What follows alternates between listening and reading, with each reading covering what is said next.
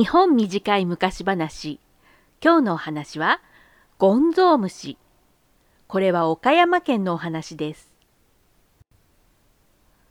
昔貧しい親子がありました。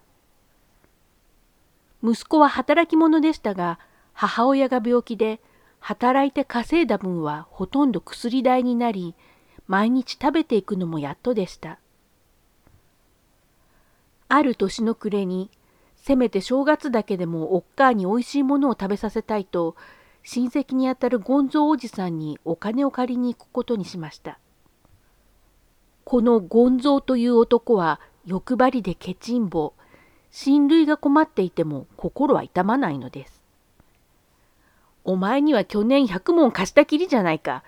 貧乏人ほどボンだ正月だというが、いつも通り芋の尻尾でもかじっていればいいじゃないか。と言ってお金は貸してくれませんでした。息子はがっかりして家に帰ろうとしましたが、途中にある橋で白いひげの老人に呼び止められました。これ、若者よ。お前はなかなかに母親孝行だと聞いておる。この高下駄をやろう。これを履いて転べば小判が一枚出てくるぞ。だが転ぶたびに少しだけ背が低くなるから気をつけるんじゃ。そう言って一本歯の高下駄を手渡すと老人はすっと消えてしまいました。息子は家に飛んで帰り母親が見ている前で下駄を履いて転んでみせました。するとチャリンと音がして小判が一枚出てくるのです。まあなんて不思議なことでしょう。母親は目を丸くして驚きました。息子も大喜びで、さあこれはおっかあの薬代だ。それ、チャリン。これはゴンゾおじさんに返す分、チャリン。これは正月のお餅を買う分だ。チャリン。そうやって息子は何度か転んで小判を出しました。確かに背が少し低くなったような気がします。その小判を持ってゴンゾーおじさんにお金を返しに行くと、ゴンゾーは貧乏な甥っ子が大金を持っていることを怪しんで、一体どうやって稼いだのかとしつこく聞くのです。それでつい訳を話してしまいました。するとゴンゾーは、ふん、なるほど、そんなことがあったのか。よし、貸した金はもういいから、その高下駄をしばらくわしに貸してくれんか。と言って、無理やり高下駄を奪い取ってしまいました。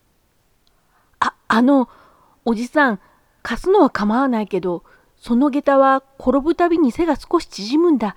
だから気をつけて。そう言い終わらないうちに、ゴンゾーは犬でも追い払うように手をひらひらさせて、ああ、わかったわかった。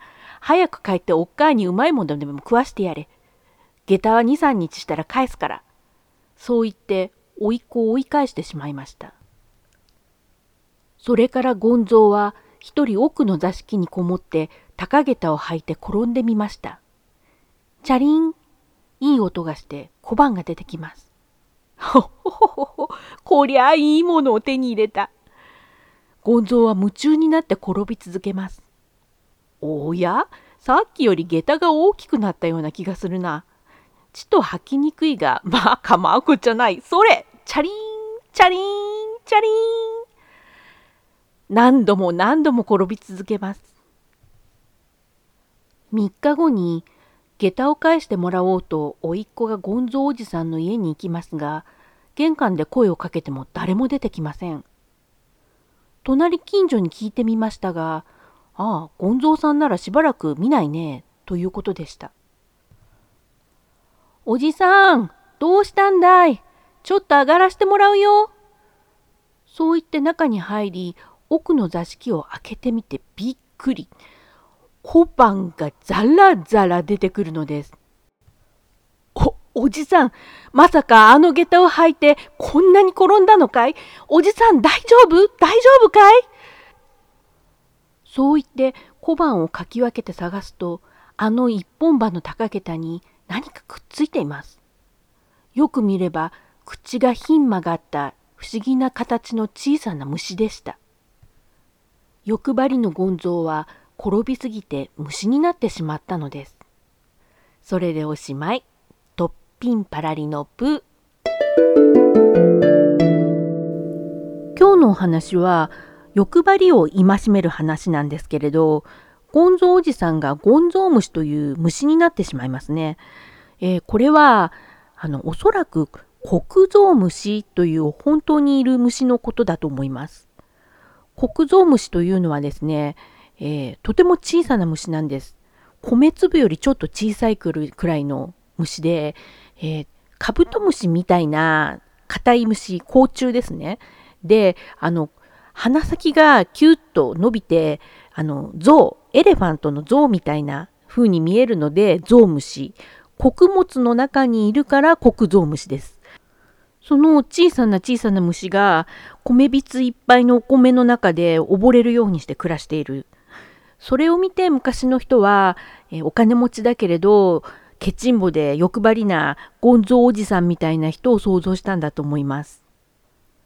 今日は解説が短めですがこんなところで。またいつになるかは分かりませんがこの番組でお会いしましょう。